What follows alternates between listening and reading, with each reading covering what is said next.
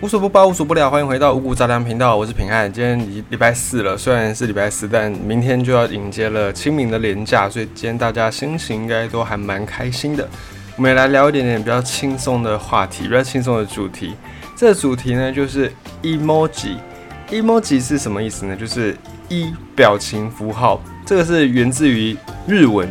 但它原本在日文的念法应该叫做 emoji，就是颜文字的意思。然后后来翻成英文变成一，然后 M O J I 这个感觉，这个感觉其实呃从翻译上来讲也通啦，就是一世代嘛，一化的一个表情符号，所以有人叫它 M O J I，有人叫它 emoji 都可以。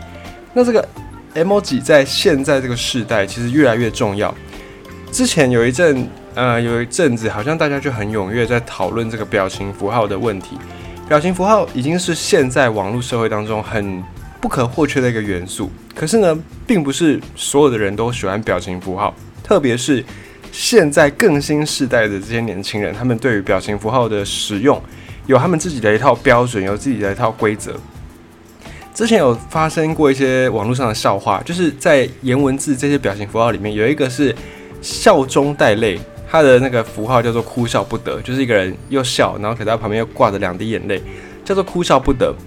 这个对于现在你经常使用网络的人来说，不管你的年龄，你大概都比较熟悉这个用法。但是呢，之前有一个笑话，就是有这些长辈，就可能比较不熟悉网络的用法的长辈，他们在使用这个表情符号的时候，就曾经在人家的那种丧葬场合，然后要表达自己很伤心，然后结果误用了这个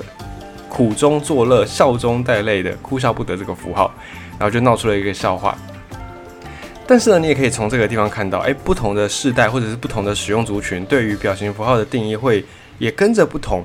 那么，表情符号在现在这个时代，其实在行销上面也还蛮有用处的。如果你觉得以前的这些行销手段或者是广告手段好像都没什么成效，或者或许你可以试试看添加一些表情符号，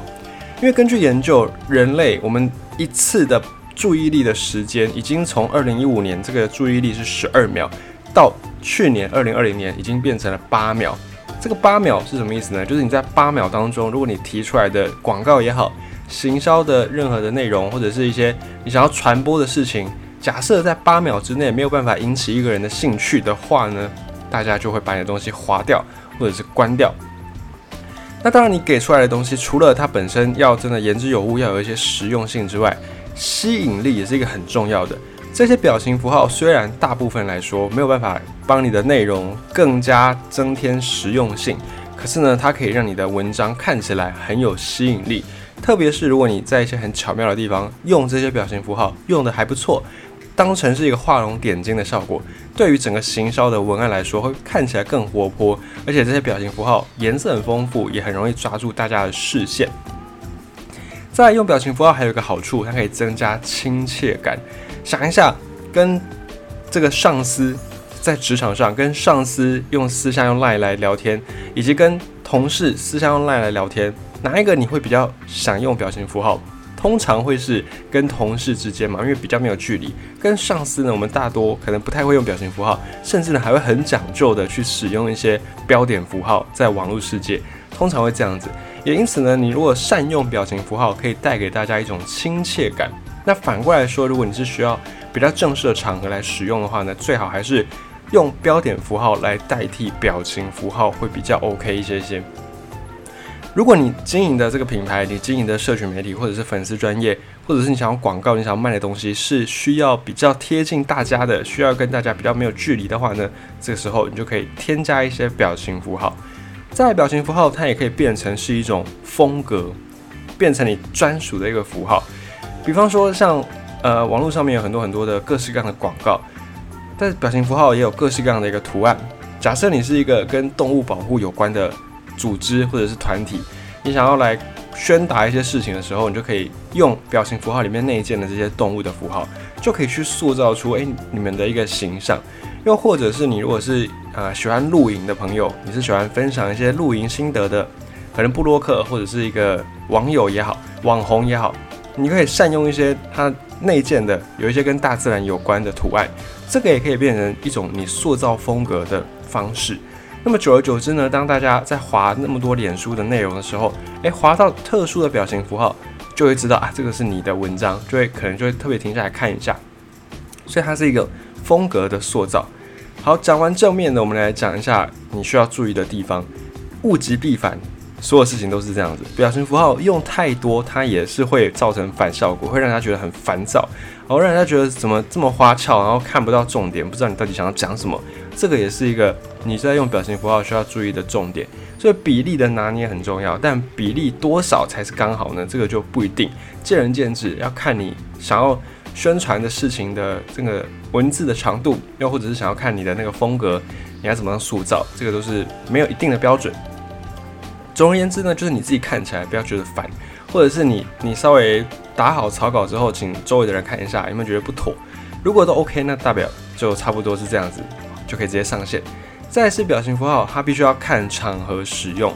有一些文章，尤其是现在很多，因为网络的发达，很多事情呢，坏事真的是传千里。呃，这些坏事发生之后，可能你想要做一些道歉，你要做一些公关的弥补，这种道歉的场合，最好最好还是不要使用表情符号会比较好。应该说，千万不要用，不然会让人家觉得你的道歉没有诚意。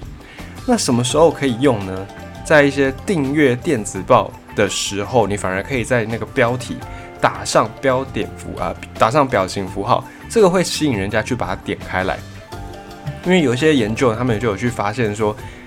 有一些使用者他们在用这个 email 的使用者，如果看到信箱里面，因为通常我们寄信都是一排一排的文字嘛，如果在信箱里面看到那个标题主旨是有表情符号的信件呢，大部分使用者超过一半以上都会停下来看一下那个是什么。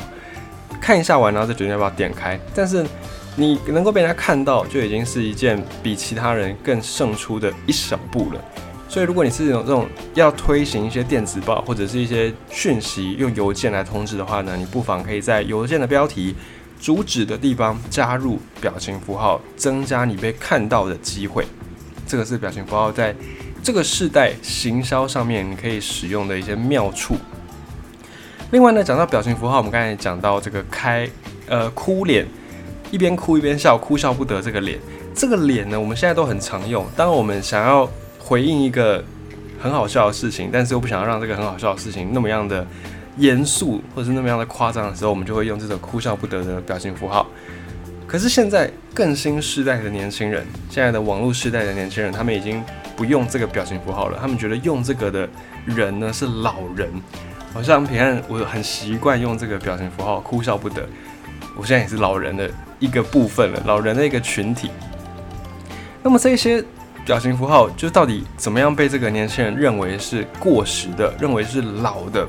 一个代表呢？像有一些新的网友，年纪很小，大概十五六七岁的网友，他们就有说，在他们的社群当中，他们绝对不会用这个表情符号，因为太多人用了。就年轻人都会很喜欢自己去发掘一些独创的啊，或者是新的东西。当一个东西太多人追捧或太多人使用的时候，通常年轻人会觉得排斥，不知道为什么，这就是可能每一个世代年轻人的刻在基因当中的那个因子。那这个哭笑不得表情符号，它过去因为太受欢迎了，它是二零二零年在 Twitter 这个社群媒体上面网友们最喜欢使用的一个表情符号。那苹果公司他们也曾经在二零一七年调查说，这个哭笑不得是美国二零一七年那一年最受欢迎的表情符号。那当一个表情符号被用的越来越多、越来越多，它所要传达的一些价值也会跟着慢慢的消弭掉。虽然它会变得更普遍，但相对来说，它的那个特殊性、它的代表性可能也会被其他的意义给替代。因此呢，现在新的世代年轻人他们已经不用这个表情符号了。改用的是像骷髅头，又或者是一个哭脸，纯粹的哭脸，然后那个眼泪已经哭到脸颊、哭到下巴，这个大哭的脸。他们用这两个表情符号，不是代表死亡，也不是代表真的很伤心，而是来代替那个哭笑不得的符号，意思就是我快笑死了，所以用骷髅头，又或者是用那个哭笑不得的眼泪更夸张，变成大哭这样的一个感觉，他们用来代替那个哭笑不得的符号。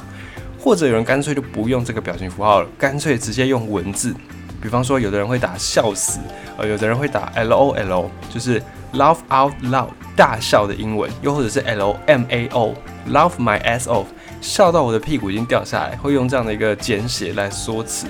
代表自己正在笑到不行的一个情绪。那其实这样的现象很正常啊，每一个时代，每个时代年轻人都会在发展出自己的一个新的用语。比方说像平安这个时代，我记得我们以前小时候很流行就讲那个英文的缩写或数字的缩写，比方说什么 LKK 啦，哦或者是什么一三一四五二零之类的。那现在这些年轻人，他们就是用他们自己的语言再去赋予一些词汇新的意义，所以从把时间拉长来看，这个只不过是这一代年轻人他们展现自己，他们社群媒体之间的一个沟通方式。那么等到下一代比他们更年轻的年轻人也长大之后，会不会又有更新的一个方式呢？嗯，可能会，可能不会。会的话，就是到时候科技又更进步了嘛。那也有可能不会，是因为到时候科技搞不好已经进步到不需要再沟通了，不需要用这种文字来沟通，大家搞不好用脑波直接传达信念就可以了。这个也不是不可能的。我觉得未来。非常有可能会变成这样的一个社会，那也稍微跟你分享一下“哭笑不得”这个表情符号在不同群体世代当中的意义。